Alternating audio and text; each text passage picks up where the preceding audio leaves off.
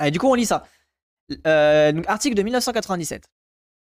Pourquoi nous combattons? La quatrième guerre mondiale a commencé.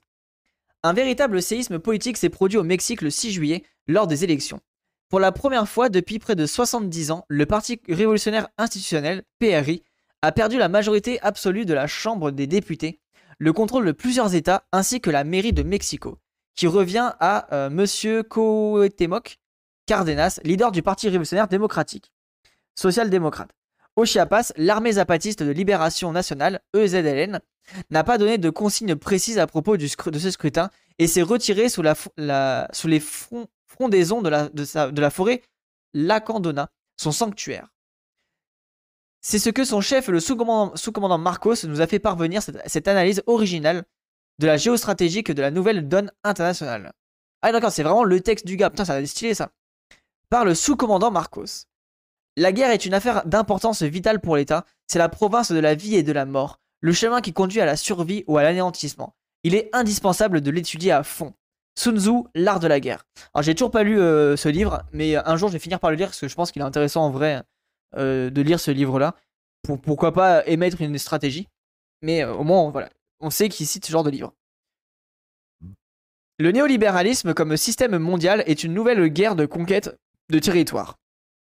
La fin de la Troisième Guerre mondiale ou guerre froide ne signifie nullement que le monde ait surmonté la bipolarité et retrouvé la stabilité sous l'hégémonie du vainqueur. Ça, je suis clairement d'accord avec ça. Oh, attendez, j'ai pas mon surligneur. Très court, l'art de la guerre. Ah ouais? Ah bah vas-y, en vrai, si c'est court, euh, je pourrais lire assez vite. Car s'il y a eu un vaincu, le camp socialiste, il est difficile de nommer le vainqueur. Les États-Unis, l'Union Européenne, le Japon, tous les trois, la défaite de l'Empire du Mal ouvre de nouveaux marchés, dont la conquête provoque une nouvelle guerre mondiale, la quatrième. Ah oui, en fait, du coup, il, est, fait, il était en mode la troisième guerre mondiale, donc la guerre froide. Euh, il avait déjà cette lecture-là, ok. Comme tous les conflits, celui-ci contraint les États nationaux à redéfinir leur identité. L'ordre mondial est revenu aux vieilles époques des conquêtes de l'Amérique, de l'Afrique et de l'Océanie. Étrange modernité qui avance à reculons. Le crépuscule du XXe siècle ressemble davantage au siècle barbare précédent qu'au futur rationnel décrit par tant de romans de science-fiction. Hein. Euh, c'est la préface qui fait le livre, euh, fait 200 pages. Ah oui, d'accord, ok, merci. Euh, c'est justement pour ça qu'ils s'appellent sous-commandant Marcos, pour montrer qu'il est sous contrôle de la population. Ok, d'accord, intéressant. De vastes, territoires, des richesses et surtout une immense force de travail disponible attendent leur nouveau seigneur. Unique est la fonction de maître du monde, mais nombreux sont les candidats. D'où la nouvelle guerre entre ceux qui prétendent faire partie de l'empire du bien. Si la troisième guerre mondiale a vu l'affrontement du capitalisme et du socialisme sur divers terrains, et avec des degrés d'intensité variables. La, quatrième se livre entre grands centres financiers sur des théâtres mondiaux et avec une formidable constante euh, et constante intensité. je, vois son angle en mode euh, il y a une guerre qui se passe et c'est un peu la guerre voilà la guerre économique et compagnie. Donc ça, je suis un peu d'accord avec lui. Euh, la guerre froide, la mal nommée, atteignit le très haute température les catacombes de l'espionnage international jusqu'à l'espace sidéral de la fameuse guerre des étoiles de Ronald Reagan. Des salles de la baie des cochons à Cuba jusqu'au delta du Mekong au Vietnam. De la course effrénée aux armes nucléaires jusqu'au coup d'état sauvage en Amérique latine. Les des coupables manœuvres des armées de l'OTAN aux menées des agents de la CIA en Bolivie, où fut assassiné Che Guevara. Tous ces événements ont fini par faire fondre le camp socialiste comme, un système mondial et par le dissoudre comme alternative socialiste. Et en vrai, ce qui est ouf, c'est que c'est vrai qu'on a. Ce qui est, incroyable, c'est que la guerre froide, on ne l'a pas appelée guerre mondiale, alors que pour le coup, c'était clairement une guerre mondiale, tu vois. C'est ça qui est ouf en fait, c'est que quand c'est l'Occident qui est victime, on appelle ça guerre mondiale, mais quand c'est l'Occident qui est euh, agresseur, euh, on appelle ça guerre froide. En vrai, je trouve que c'est incroyable comme euh, comment on a réussi à détourner le, le discours. Quoi. La troisième guerre mondiale a montré les bienfaits de la guerre totale pour le vainqueur, le capitalisme. L'après-guerre laisse entrevoir un nouveau dispositif planétaire dont les principaux éléments conflictuels sont l'accroissement important des no man's land, du fait de la débâcle de l'Est, le développement de quelques puissances, les États-Unis, l'Union européenne et le Japon, la crise économique mondiale et la nouvelle révolution informatique. c'est ouf, ils avaient déjà cette lecture sur le Japon. En vrai, c'est incroyable qu'il y avait déjà cette lecture sur le Japon, comme quoi ça va être les... un des vainqueurs de la guerre mondiale. Vraiment, en 97. Ouais, ouais, tu me diras, ça fait déjà 30 ans de. On a passé 30 glorieuses et compagnie, quoi. Euh, grâce aux ordinateurs, les marchés financiers, depuis les salles de change, et selon leur bon plaisir, imposent leurs lois et leurs préceptes à la planète. Et oui, pour rappel, si je dis pas de bêtises, le, un des chocs euh, boursiers, c'était 98 au Japon, un truc comme ça, ou 88, je sais plus le chiffre, mais il y a eu un choc boursier en, dans ces années-là, donc euh, je comprends mieux aussi pourquoi le, Japon était sorti, enfin considéré comme vainqueur. Et le famoso triade USA, UE, Japon. Ok, d'accord. La mondialisation n'est rien de plus qu'une extension totalitaire de leur logique à tous des aspects de la vie. Naguère maître de l'économie, les États-Unis sont désormais dirigés, télédirigés, par la dynamique même du pouvoir financier, le libre-échange commercial. Ah, je, suis d'accord. Il, écrit bien, euh, enfin la traduction elle est, bien, faite. Dans les années 80, euh, sur certains aspects, le Japon, le Japon était la première puissance mondiale. Donc ouais, en vrai, ça me paraît, enfin c'est pas, ça me paraît pas idiot, hein, vu comment ils ont réussi à se développer. Euh, je trouve ça même plutôt logique. Hein. Et cette logique a profité de la porosité provoquée par le développement des télécommunications pour s'approprier tous les aspects de l'activité du spectre social. Enfin, une guerre mondiale totalement totale. Une des premières victimes est le marché national. De la manière d'une balle tirée à l'intérieur d'une pièce blindée, la guerre déclenchée par le néolibéralisme ricoche et finit par blesser le tireur. Oh, cette balle, ce phrasé est trop beau. Une des bases fondamentales du pouvoir de l'État capitaliste moderne, le marché national est liquidé par la canonnade de l'économie financière globale. Le nouveau capitalisme international rend les capitalismes nationaux caduques et affame jusqu'à l'inanition des pouvoirs publics. Le coup a été si brutal que les États nationaux n'ont pas la force de défendre les intérêts des citoyens. Wesh, mais son analyse, elle est incroyable. Euh, on a cru que le toyotisme serait le remplacement du fordisme. Ok, d'accord. Ah oui, bien vu, bien vu. Mais son, son analyse et son phrasé, elle est vraiment stylée. Hein. Pas étonnant, cette critique du libre-échange, c'est justement en traité de libre-échange, l'ALENA, accord de libre-échange nord-américain, qu'il a déclenché la révolte néo-zapatiste de 1994. Ah, ok. Très bon retour, ça. Merci pour le. C'est important d'avoir ce genre de data. Mais euh, ouais, je, trouve que son analyse est vraiment euh, précise. Enfin, très très bonne analyse pour le moment. La belle vitrine héritée de la guerre froide, le nouvel ordre mondial, a été brisé en mille morceaux par l'explosion du néolibéral. Quelques minutes suffisent pour que les entreprises et les États s'effondrent non pas à cause du souffle des révolutions prolétariennes, mais en raison de la violence des ouragans financiers. Et du coup, intéressant hein, le, mot effondrement qui est utilisé. Euh, quelques minutes suffisent pour que les entreprises et les États s'effondrent. Je trouve que la critique du coup est intéressante par rapport à, la critique de Père Bleu Servigne. Le fils, le néolibéralisme, dévore le père, le capital national, et au passage détruit les mensonges de l'idéologie capitaliste. Dans le nouvel ordre mondial, il n'y a ni démocratie, ni liberté, ni égalité, ni fraternité. La scène planétaire est transformée en nouveau champ de bataille où règne le chaos. Vers la fin de la guerre froide, le capitalisme a créé une horreur militaire. La bombe à neutrons, arme qui a détruit la vie tout en respectant les bâtiments. Waouh Quelle horreur. Mais une nouvelle merveille a été découverte à l'occasion de la quatrième guerre mondiale, la bombe financière. À la différence de celle d'Hiroshima et de Nagasaki, cette nouvelle bombe non seulement détruit la police, ici la nation, et impose la mort, la terreur et la misère à ceux qui, qui habitent, mais elle transforme sa cible en simple pièce dans un puzzle de la mondialisation économique. Le résultat de l'exposition n'est pas un tas de ruines fumantes ou des milliers de corps inertes, mais un quartier qui s'ajoute à une mégalopole commerciale du nouvel hypermarché planétaire et une force de travail reprofilée pour, un nouveau, euh, pour le nouveau marché de l'emploi planétaire.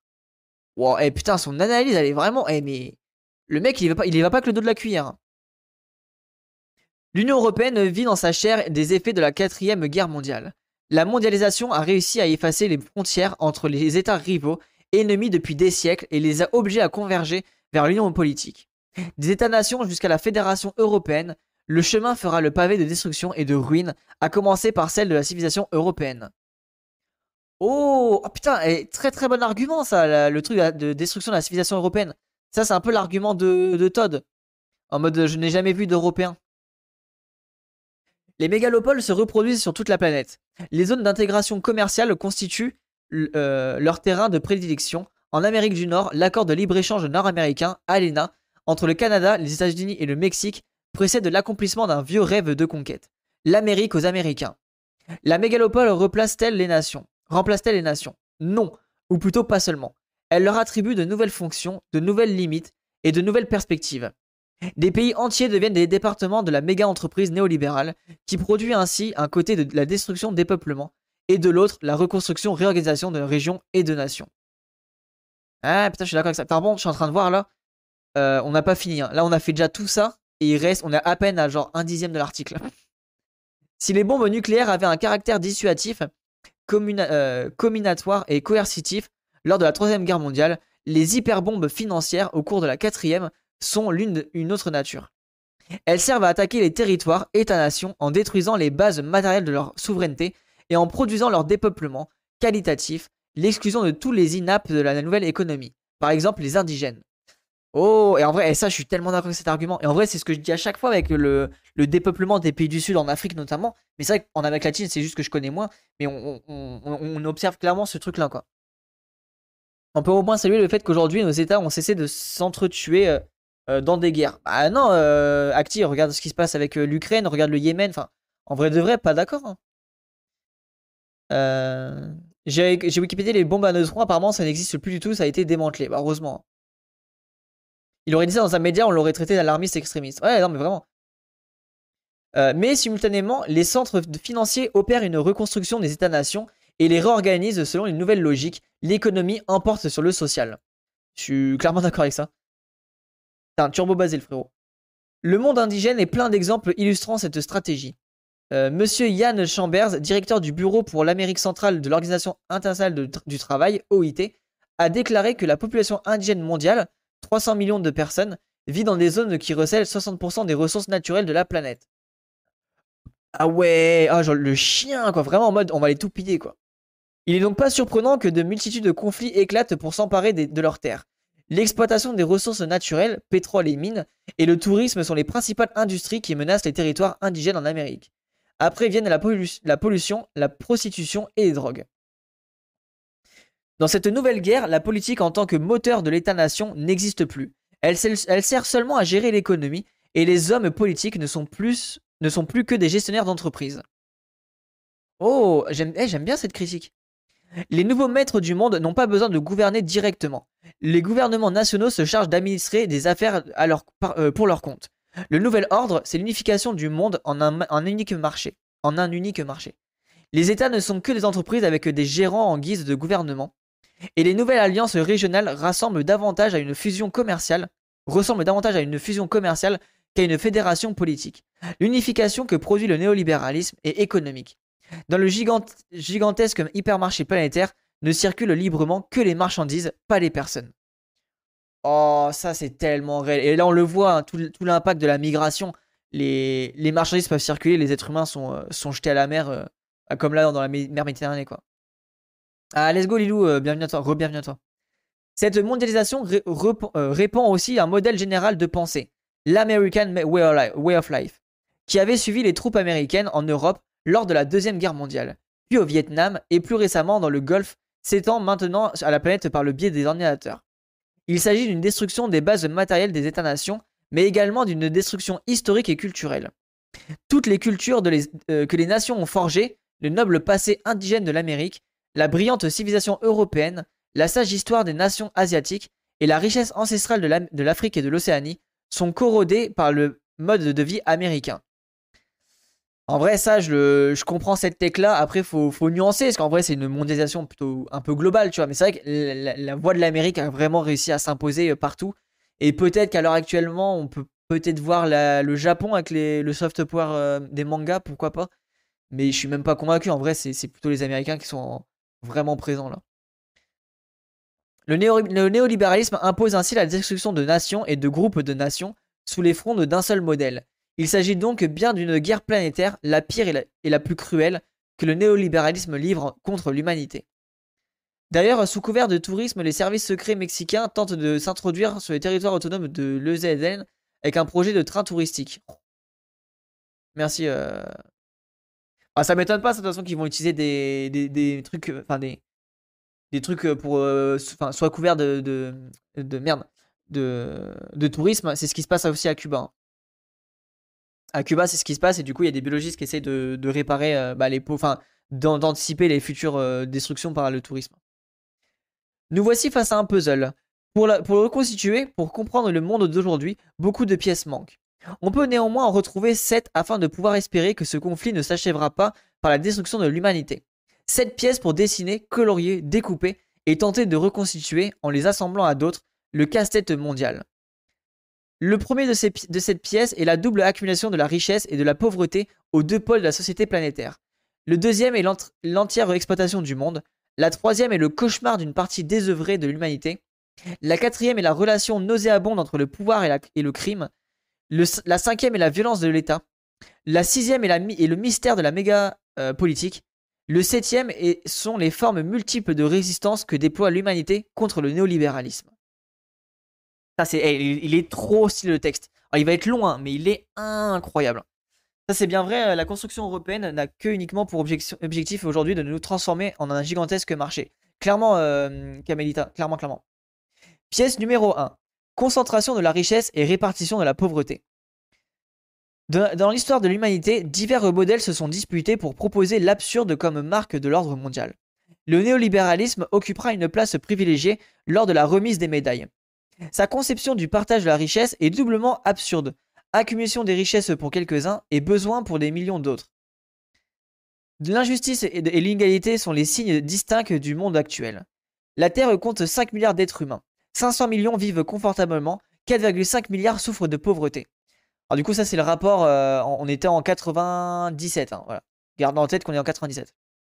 Les riches comprennent leur minorité numérique grâce à leurs milliards de dollars les riches compensent leur minorité numérique grâce à leurs milliards de dollars.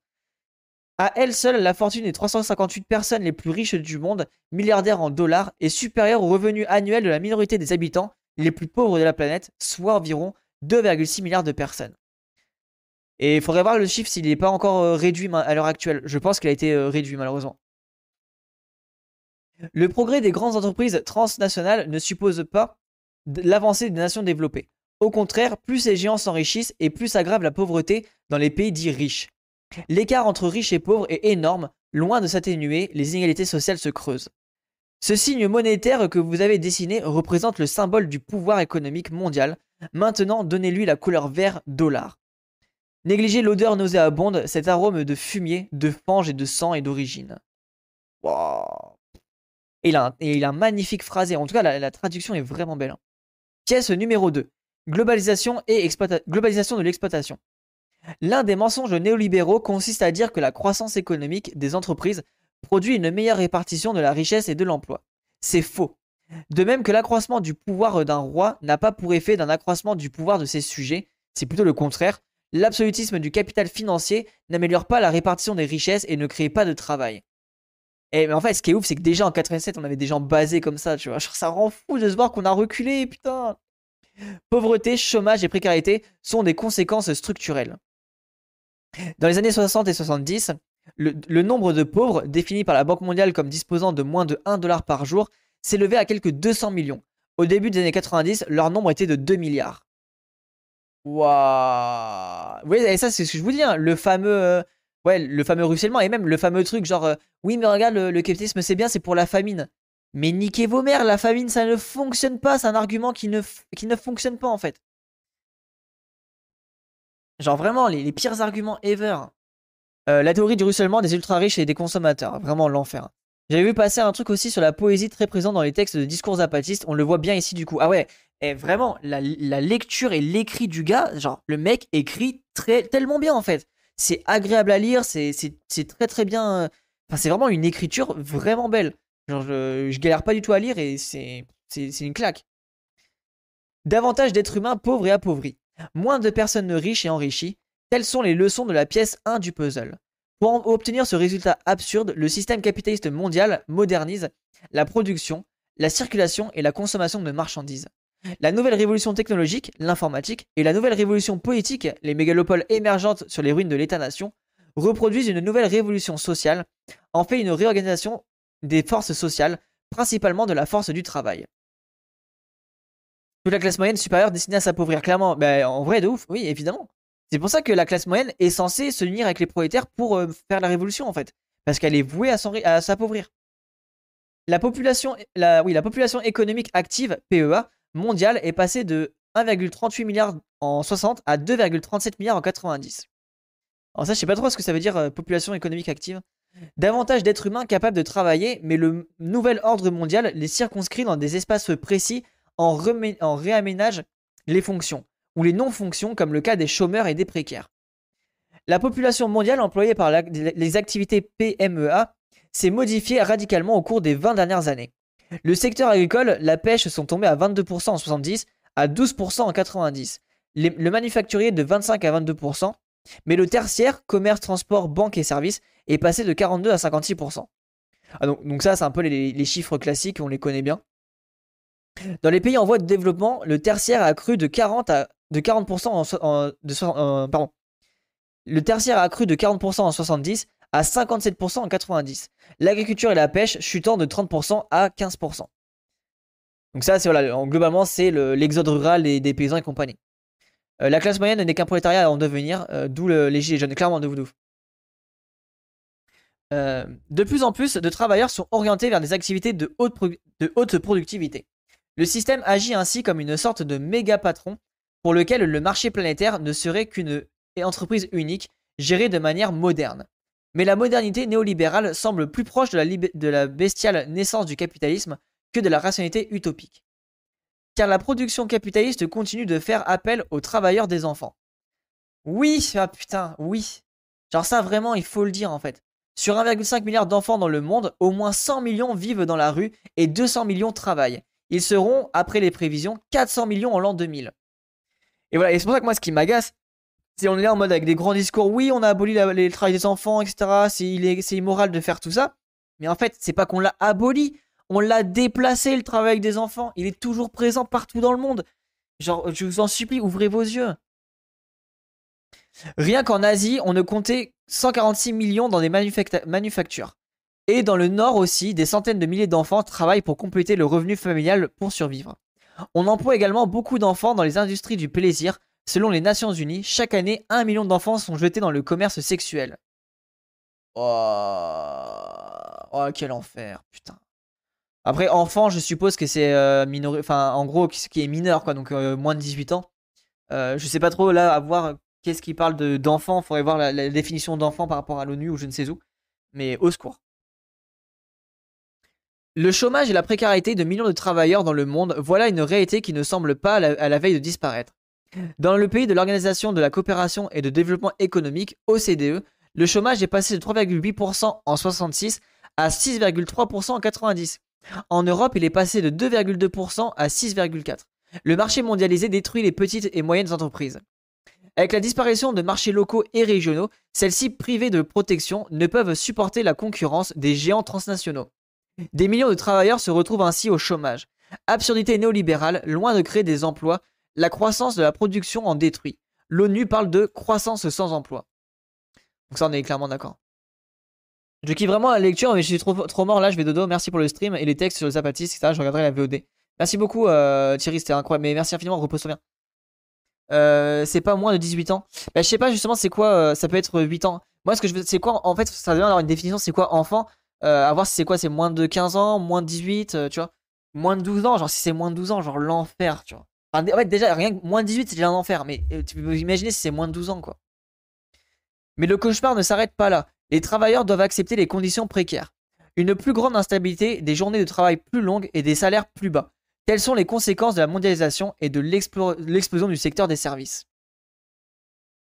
Tout cela produit un excédent spécifique, des êtres humains en trop, inutiles à un nouvel ordre mondial parce qu'ils ne produisent plus, ne consomment plus et n'empruntent plus aux banques. Bref, ils sont jetables. Il a tellement raison là. Chaque jour, les marchés financiers imposent leurs lois aux États et aux groupes d'États. Il redistribue les habitants et à la fin, il constate qu'il n'y a encore que des gens en trop. Voilà donc une figure qui ressemble à un triangle, la représentation de la pyramide de l'exploitation mondiale. Oh, il est... C'est dur à lire, mais putain, qu'est-ce que c'est bien. En France, on peut travailler à partir de 14 ans, par exemple. Et voilà, c'est pour ça que c'est là, c'est dommage qu'il n'y ait pas une définition euh, de quel est l'âge d'un enfant euh, dans le monde, tu vois.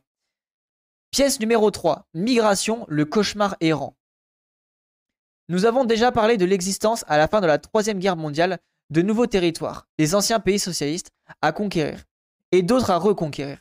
D'où la triple stratégie des marchés, les guerres régionales et les conflits internes prolifèrent. Le capital poursuit un objectif d'accumulation atypique et en, grande masse de travailleurs non mobilisés, sont mobilisés. Pardon. Résultat, une grande roue de millions de migrants à travers la planète. Étranger dans un monde sans frontières, selon la promesse des vainqueurs de la guerre froide, ils souffrent de, persécutions xénophobes, de la précarisation de l'emploi, de la perte de leur identité culturelle et de la répression policière et de, la faim. Quand on ne les jette pas en prison ou qu'on ne les assassine. Et du coup, là, on peut actuellement dire ou qu'on les jette à l'eau euh, en mer Méditerranée. C'est où? Et vraiment, son, discours sur la migration, est incroyable. Hein. Le cauchemar de l'immigration, quelle que soit la cause, continue de croître. Le nombre de ceux qui relèvent de Haut Commissariat des Nations Unies pour les réfugiés a littéralement explosé, passant de 2, de 2 millions en 75 à plus de 27 millions en 95. La politique migratoire du néolibéralisme a davantage pour but de déstabiliser le marché mondial du travail que de freiner l'immigration. Euh, ouais, on est clairement d'accord là-dessus. La quatrième guerre mondiale, avec les mécanismes de destruction, développement, reconstruction, réorganisation, entraîne le déplacement de millions de personnes. Leur destinée est d'errer leur cauchemar sur le dos, afin de constituer une menace pour les travailleurs disposant d'un emploi, un épouvantail de nature à faire oublier le patron et un prétexte contre, pour le racisme. Oh. Et vraiment, cette lecture tellement réelle de pourquoi on se fait baiser sur, euh, sur la migration. Que ça a créé un imaginaire, notamment du néolibéralisme, de la protection de l'emploi. en fait, c'est la, la, protection de l'emploi permet de déshumaniser les gens, quoi. L'horreur. Selon les statistiques dont dispose l'Organisation internationale du travail, OIT, il y a dans le monde 250 millions d'enfants âgés de 5 à 14 ans qui travaillent. Nations Unies 97, j'ai trouvé ça. Ah bah voilà. Donc, ouais, donc vous voyez, les, donc les enfants qui travaillent, les gens, c'est bien de 5 à 14 ans. Donc c'est même pas moins de 18 ans, quoi. Les chiffres. Genre, c'est vraiment, c'est de 5 à 14 ans, les gens. Merci beaucoup pour le, chiffre, Tilias. En Chine, selon l'UNICEF, euh, travaillent des enfants à partir de 5 ans. Tu vois, enfin voilà, et en fait, vraiment, garde en tête que le travail des enfants n'est pas aboli, il a été déplacé.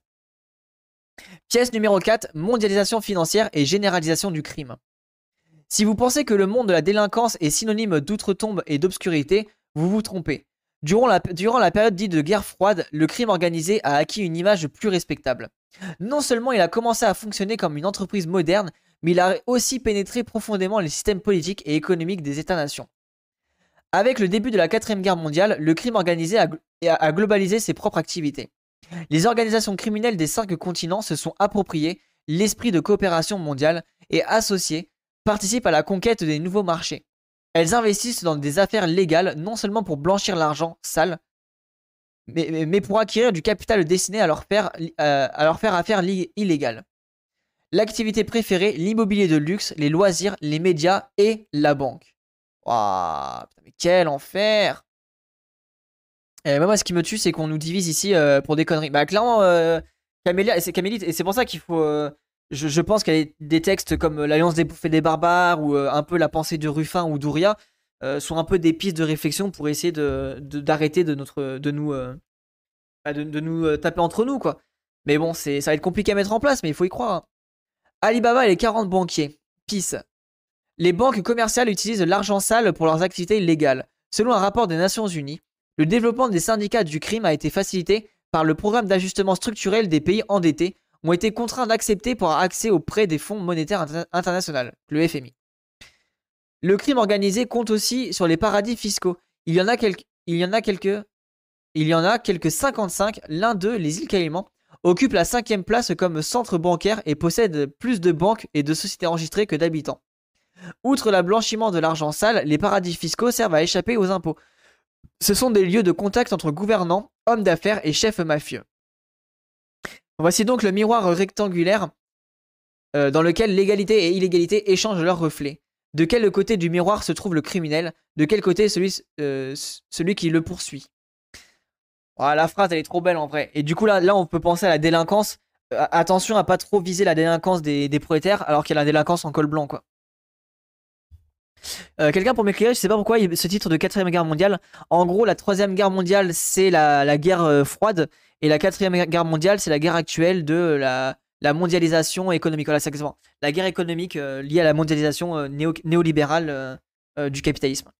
Et la troisième guerre mondiale, c'est la guerre froide. Pièce numéro 5, légitime violence, un pouvoir illégitime. Non, légitime violence d'un pouvoir illégitime, pardon. Dans le cabaret de la globalisation, l'État se livre à un striptease au, terme duquel il ne conserve que le minimum indispensable, sa, force de répression. Sa base matérielle détruite, sa souveraineté et son indépendance annulées, sa classe politique effacée, l'État-nation devient un simple appareil de sécurité au service des méga-entreprises. mais vas-y, mais, mais oui en fait, oui Merci pour le follow, euh, Mimiu. Au lieu d'orienter l'investissement public vers la dépense sociale, il préfère améliorer les équipements qui lui permettent de contrôler plus efficacement, la société. Que faire quand la violence découle des lois du marché? Où est la violence légitime? Ou illégitime? Quel monopole de violence peuvent revendiquer les malheureux? Euh, Les malheureux États-nations quand le libre jeu de l'offre et de la demande défie un tel monopole? Nous n'avons pas montré, dans la pièce numéro 4, que le crime organisé, le gouvernement et les centres financiers sont tous intimement liés n'est-il pas évident que le crime organisé compte de véritables armées? Le monopole de la violence n'appartient plus aux États-nations. Le marché l'a mis, en, à l'encan. Je, ne sais pas ce que ça veut dire ça. Si la contestation du monopole de la, euh, de la violence invoque non les lois du marché, mais les intérêts de ceux d'en bas, alors le pouvoir mondial y verra une agression.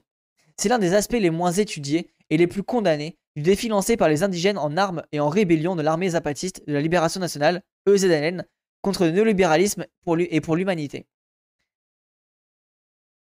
Le symbole du pouvoir militaire américain est le Pentagone. La nouvelle police mondiale veut que les armées et les polices nationales soient un simple corps de sécurité garantissant l'ordre et le progrès dans, les mégalopoles néolibérales. Pièce numéro 6, la, mégapolitique et les nains. Nous avons dit que les États-nations sont attaqués par le marché financier et contraintes de se dissoudre au sein des mégalopoles. Mais le néolibéralisme ne mène pas seulement sa guerre en unissant des nations et des régions. Sa, stratégie de déconstruction dépeuplement et de reconstruction réorganisation produit de surcroît des fractures dans les États-nations. Et oui, et ça on le voit les gens, cette stratégie de déconstruction, on le voit clairement, et c'est notamment bah, la montée de l'extrême droite, très nationaliste, très euh, basée sur euh, euh, l'histoire fantasmée un peu de la France, VS d'autres peuples en fait, et c'est aussi en partie à cause de ça. C'est l'un des paradoxes de cette quatrième guerre. Destinée à éliminer les frontières et à unir les nations, elle provoque une multiplication des frontières et une pulvérisation des nations. Je suis clairement d'accord avec son point de vue là. Hyper, intéressant. Si quelqu'un doute encore que cette globalisation soit une guerre mondiale, qu'il prenne en compte les conflits qui ont provoqué l'éclatement de l'URSS, la Tchécoslovaquie et de la Yougoslavie, victimes de ces crises qui brisent les fondements économiques des États-nations et leur cohésion. Malheureusement, je connais pas assez là mettre quelque chose à l'encan, euh, en faire un trafic honteux. Ok, merci, je sais pas du tout. Merci beaucoup, Cyril. Encore, en sang, encore.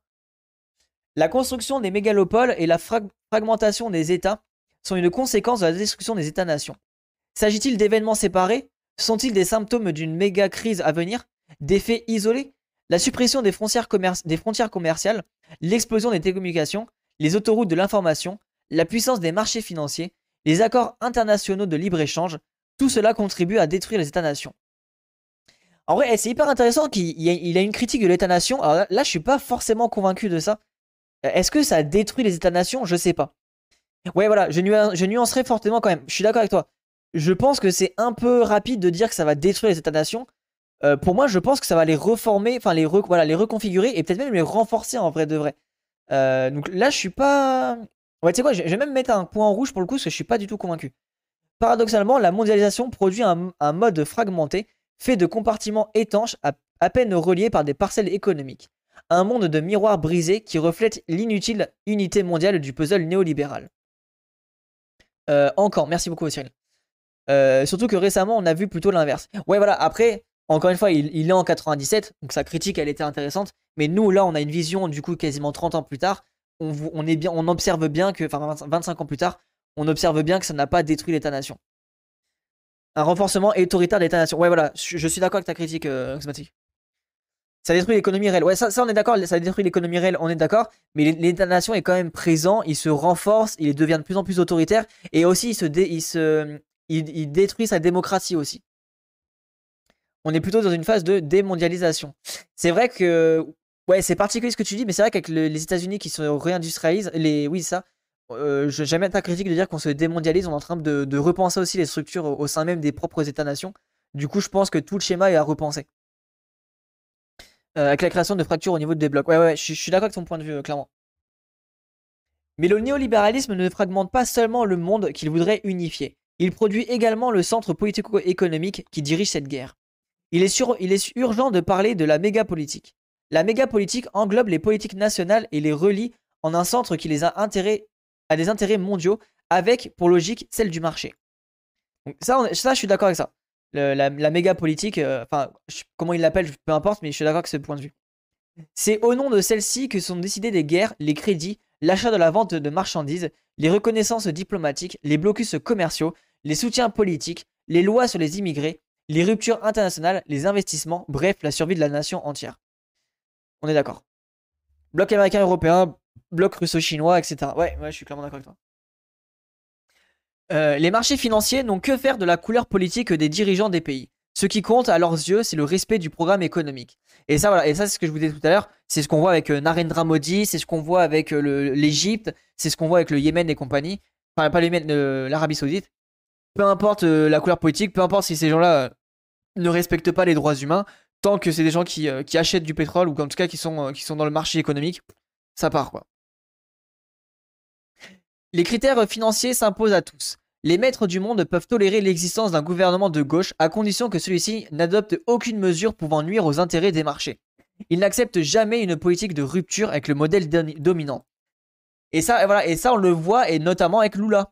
ça, par exemple, c'est la critique qu'on peut faire avec Lula. Lula, malgré son envie et sa volonté, la structure politique lui fait qu'il n'avait même pas la possibilité de pouvoir faire ça, en fait. Maintenant, il y a même l'aspect guerrier SF Grèce. Ok. Aux yeux de la méga-politique, les politiques nationales sont conduites par des nains qui doivent se plier aux diktats du géant financier. Il sera toujours ainsi jusqu'à ce que les nains se révoltent. Voici donc la figure que représente la méga-politique, impossible de lui trouver la moindre rationalité. Pièce numéro 7, les poches de résistance. Pour commencer, je te prie de ne point confondre la résistance avec l'opposition politique. L'opposition ne s'oppose pas au pouvoir et à sa forme la plus absolue, euh, aboutie, pardon, est celle d'un parti d'opposition. Tandis que la résistance, par définition, ne peut être un parti, elle n'est pas faite pour gouverner, mais pour résister.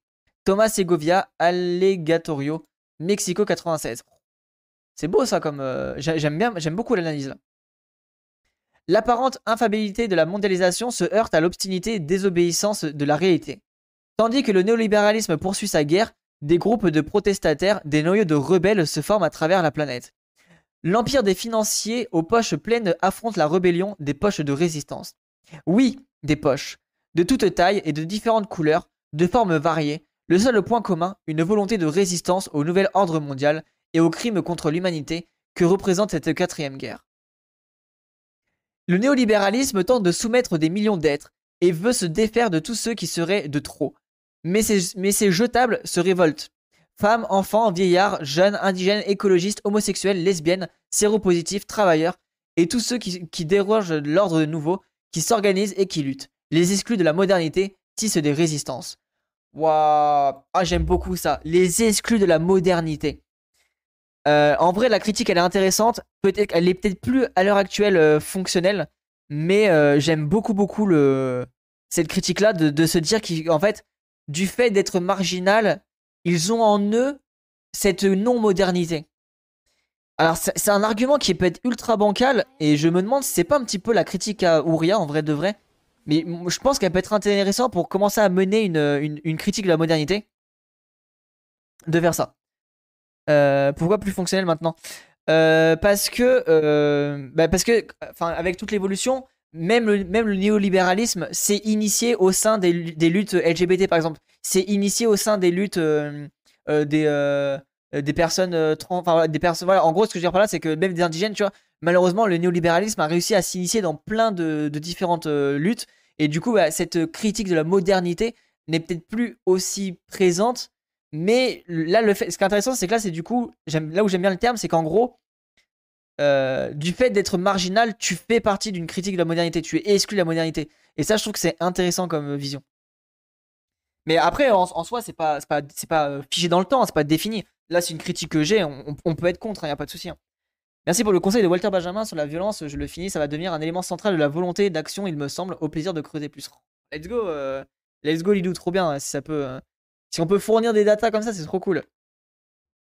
Euh, de, rien, c'est, dit Walter Benjamin, mais c'est pas évident. Ouais, Walter Benjamin, j'ai vraiment trouvé ça compliqué. Hein. J'ai pas tout compris ces textes, alors que je me replonge dedans. Au Mexique, par exemple, au nom du programme de développement intégral de l'isthme des euh, non, TU1, TEPEC, pardon, les autorités, les autorités voudraient construire une grande zone industrielle. Cette zone comprendra des usines tournevis, une raffinerie pour traiter les tiers de brut mexicains et pour élaborer des produits de la pétrochimie. Des voies de transit inter, euh, interocéaniques seront construites, des routes, un canal et une ligne ferroviaire trans, euh, transismique. Donc ça, on l'a vu euh, dans la vidéo sur EDF, c'est en train de se mettre en place. 2 millions de paysans devraient ouvrir, deviendraient ouvriers des usines. De même, dans le sud du Mexique, dans la forêt de Lacadon, on met un pied en propagande du développement régional durable, avec l'objectif de mettre à disposition du capital des terres indigènes riches en dignité et histoire, mais aussi en pétrole et en uranium. Ces projets aboutiraient à fragmenter le Mexique en séparant le sud-est du reste du pays. Ils s'inscrivent en, fait dans une stratégie de contre-insurrection, telle une tenaille cherchant à envelopper la rébellion anti-néolibérale née en 1994. Au centre, au centre se trouvent les indigènes rebelles de l'armée zapatiste de la libération nationale. D'accord, ok, je comprends mieux. Sur la question des indigènes rebelles, une parenthèse s'impose. Les zapatistes s'estiment que, au Mexique, la reconquête et la défense de la souveraineté nationale font partie de la révolution antilibérale. Paradoxalement, on accuse EZLN de vouloir la fragmentation du pays. La réalité, c'est que les seuls à évoquer le séparatisme sont les entrepreneurs de l'État de Tabaco, riches en pétrole, et députés euh, fédéraux originaires du Chiapas et membres du Parti révolutionnaire institutionnel. en gros, globalement, c'est les institutions qui disent que c'est des séparatistes, quoi. Les zapatistes, eux, pensent que la défense des États-nations, de l'État national, est nécessaire face à la mondialisation et que la tentative pour briser le Mexique en morceaux vienne du groupe qui gouverne et non des justes demandes d'autonomie des peuples euh, indiens. Le ZLN et l'ensemble du mouvement indigène national ne veulent pas que les peuples indiens se séparent du Mexique. Ils entendent être reconnus comme partie intégrante du pays, mais avec leur spécificité. Ils aspirent à un Mexique rimant avec démocratie, liberté et justice. Si EZLN défend la souveraineté nationale, l'armée fédérale mexicaine, elle, protège un gouvernement qui a détruit les bases matérielles et qui a offert le pays au, grand capital étranger comme aux narcotrafiquants ça, c'est l'enfer. Hein. Du coup, l'armée, bah, euh, selon qui la dirige, selon euh, le côté euh, politique de l'armée, bah, elle peut aller clairement contre les intérêts des peuples. Après, bon, la Constitution nationale au Mexique, c'est quand même l'idée d'un capitalisme de colons blancs qui repose sur des indigènes du Sud censés s'écraser. Donc, la rhétorique de la séparation, oui, deux, fois qu'une. Ouais, non, mais clairement, clairement. il, n'y a pas dans, dans les montagnes du sud-est mexicain que l'on résiste au néolibéralisme. Dans d'autres régions du Mexique, en Amérique latine, aux États-Unis, au Canada, en Europe du traité du Maastricht, en Afrique, en Asie et en Océanie, les poches de résistance se multiplient. Chacune a sa propre histoire, ses spécificités, ses similitudes, ses revendications, ses luttes, ses succès. Si l'humanité veut survivre et s'améliorer, son seul espoir réside dans ces poches qui forment les exclus, les laissés pour compte, les jetables. J'aime bien le, terme les jetables, je le trouve intéressant. Euh, il, est puissant, il est fort, il est un peu. Euh, il est très violent, mais il, représente vraiment quelque chose de réel, quoi. Cela est un exemple de poche de résistance, mais je n'y attache pas beaucoup d'importance. Les exemples sont aussi nombreux que les résistances et aussi divers que les, mondes de ce monde. Dessinez donc l'exemple qui, vous plaira. Dans cette affaire de poche, comme dans celle de résistance, la diversité est une richesse. je suis clairement d'accord avec lui. Hein. Pensez la diversité toujours, toujours, toujours. Et, se, et se renseigner sur les différentes diversités des luttes pour mettre en place tout ça. Après avoir dessiné, colorisé et découpé ces sept pièces, vous vous apercevrez qu'il est impossible de les assembler. Tel est le problème, la mondialisation a voulu assembler des pièces qui ne s'emboîtent pas. Pour cette raison et pour d'autres que je ne peux pas développer dans ce texte, il est nécessaire de bâtir un monde nouveau, un monde pouvant contenir beaucoup de mondes, pouvant contenir tous les mondes. J'aime beaucoup la vision des mondes différents. Et ça, c'est un peu ce qu'a proposé du coup le, bouquin que je vous ai montré tout à l'heure de Wild Project c'est l'idée de, voir qu'au sein du monde, il y a des mondes et d'accepter que ben, on, peut articuler des choses différentes, même avec des cultures différentes, même avec des, sociétés différentes, et on peut partager des, des, combats communs et accepter du coup la différence de l'autre. Le plurivers, exactement, le plurivers, c'est ça. Euh, Deleuzien, je sais pas si c'est forcément Deleuzien, mais en tout cas, il y a ce côté, oui, de. Euh, de ouais, en vrai, je sais pas si c'est Deleuzien, forcément. Je pense pas là pour le coup, mais on, peut, on, peut, on peut le rapprocher. Et dans ces mondes, il y a du monde. Ouais, non, mais voilà, c'est le fameux plurivers. Et ça, je crois que c'est un concept. Euh, alors, je sais pas si c'est décolonial, mais il me semble que le plurivers, c'est vraiment un concept d'Amérique latine. Post-scripton qui raconte des rêves nichés dans l'amour. La mère repose à mes côtés. Elle partage depuis longtemps des angoisses, incertitudes et de nombreux rêves, mais maintenant elle dort avec moi, dans la nuit chaude de la forêt. Je la regarde onduler, onduler comme les blés, dans mes rêves et mes merveilles à nouveau de la retrouver inchangée, tiède, fraîche, à mes côtés. L'étouffement, pardon, l'étouffement me tire du lit et prend ma main et ma plume pour amener le vieil Antoine, aujourd'hui comme il y a des années. J'ai demandé au vieil Antoine de m'accompagner dans une exploration en aval du fleuve. Nous emportons qu'un peu de nourriture. Durant des heures, nous poursuivons le cours capricieux et la faim et la chaleur nous, saisissent. Nous passons l'après-midi à poursuivre une harde de sangliers. Il fait presque nuit lorsque nous les rejoignons, mais une énorme porc sauvage se détache du groupe et nous attaque. Je fais appel à tout mon savoir militaire, je jette mon arme et je grimpe à l'arbre le plus proche. Le vieil Antoine reste impassible devant l'attaque et, au lieu de courir, il se place derrière un taillis. Le gigantesque sanglier, de toutes ses forces, fonce droit sur lui et s'encastre dans, les branchages et les épines. Avant qu'il ne parvienne à se libérer, le vieil homme se lève, euh, lève sa vieille carabine et, d'un coup, fournit le repas du soir. À l'aube, j'ai fini de nettoyer mon, moderne fusil automatique M16 calibre 5,5 mm avec sélecteur de cadence et une portée réelle de 460, mètres, une mine télescopique, une mire télescopique et un chargeur de 90 balles. Je rédige mon, journal de campagne. Omettant ce qui est arrivé, je note seulement Avons-nous rencontré Sanglier? Et A a tué une pièce. Hauteur de 350 mètres, il n'a pas plu. Putain, ce, poète. Hein. Pendant que nous attendons que la viande grille, je racontais au vieil Antoine que ma part servira pour les fêtes qu'on prépare au, campement. Des fêtes, me demande-t-il, pendant qu'il attise le feu. Oui, lui dis-je. Quel que soit le mois, il y a toujours quelque chose à fêter et je poursuis par une brillante dissertation sur le calendrier historique et les célébrations zapatistes. Le vieil Antoine m'écoute en silence, imaginant que cela ne l'intéresse pas. Je m'installe pour dormir. Plongé dans mes rêves, je vois le vieil Antoine saisir mon cahier et y écrire quelque chose. Le lendemain, après le petit déjeuner, nous partageons la viande et chacun s'en va de son côté. Une fois au campement, je fais mon rapport et je montre le cahier pour qu'on sache ce qui s'est passé. Ce n'est pas ton écriture, me dit-on en me montrant la feuille du cahier. Là, après ce que j'avais noté moi-même, le vieil Antoine a écrit en grosses lettres. Si tu ne peux pas avoir et la raison et la force. Attends, oui, si tu ne peux pas avoir et la raison et la force, sois toujours la raison et abandonne à l'ennemi la force. Dans de nombreuses batailles, la force permet d'obtenir la victoire, mais une guerre ne se gagne pas grâce à la raison. La puissance ne pourra jamais tirer de la raison de sa force, tandis que nous ne pourrons toujours tirer force de notre raison. En plus bas et en petit caractère, joyeuse fête. Évidemment, je n'avais plus faim. Les fêtes zapatistes, comme d'habitude, furent effectivement joyeuses. Le sous-commandant Marcos. Waouh, c'était incroyable. Vraiment, et la lecture de ce truc-là, c'était trop stylé.